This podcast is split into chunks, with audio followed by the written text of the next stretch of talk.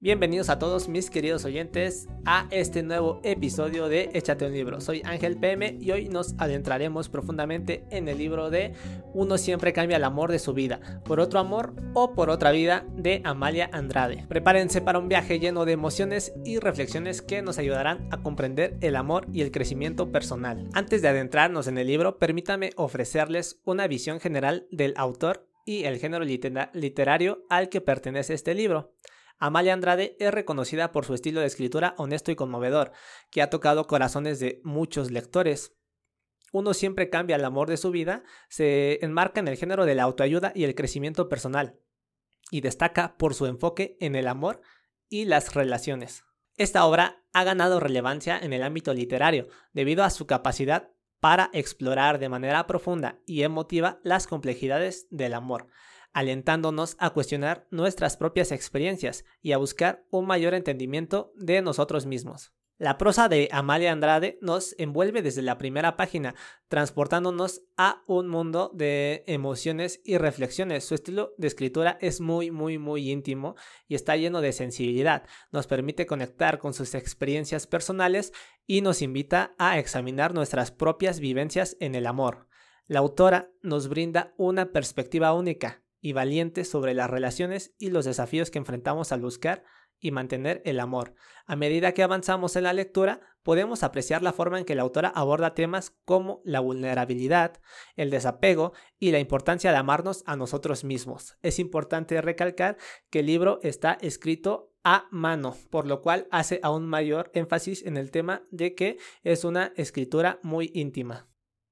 Como pueden observar, el libro está lleno de eh, dibujos gráficos.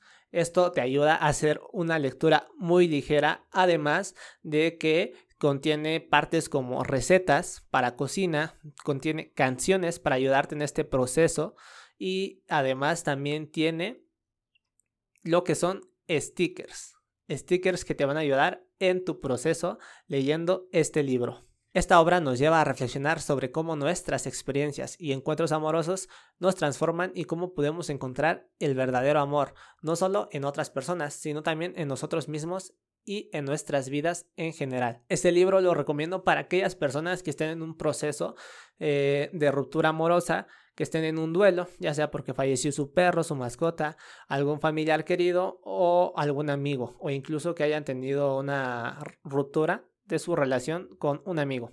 Entonces, eh, es un libro muy didáctico, te ayuda a transicionar desde la etapa de toda la etapa del duelo, desde la negación, la aceptación, hasta llevar una vida más tranquila, más plena y con este libro lo vas a conseguir. Es un libro muy didáctico. Hay algunas partes donde te invita a escribir el libro para que propongas tú tus propias ideas. Y es muy interactivo. Puedes recortar páginas, hay stickers, hay recetas de cocina, hay canciones, como ya lo había mencionado. Es un libro muy divertido, es una lectura muy ligera y fácilmente puedes acabar este libro en un día. Y con esto llegamos al final de nuestro episodio. Espero que hayan disfrutado de nuestro análisis y que estas reflexiones les inspiren a explorar más sobre el amor y el crecimiento personal. Recuerda seguirnos en nuestras redes sociales para mantenerte actualizado sobre futuros episodios y para participar en nuestras discusiones relacionadas con la lectura. Ya sabes que me puedes dejar tus comentarios sobre qué te ha parecido y ayúdame a invitar a compartir este podcast con amigos y familiares que puedan estar interesados en la lectura o en este libro en particular. Agradezco profundamente su apoyo y su compañía. No duden en dejarnos los comentarios y sugerencias sobre libros para futuras reseñas. Hasta la próxima, nos vemos en el siguiente episodio.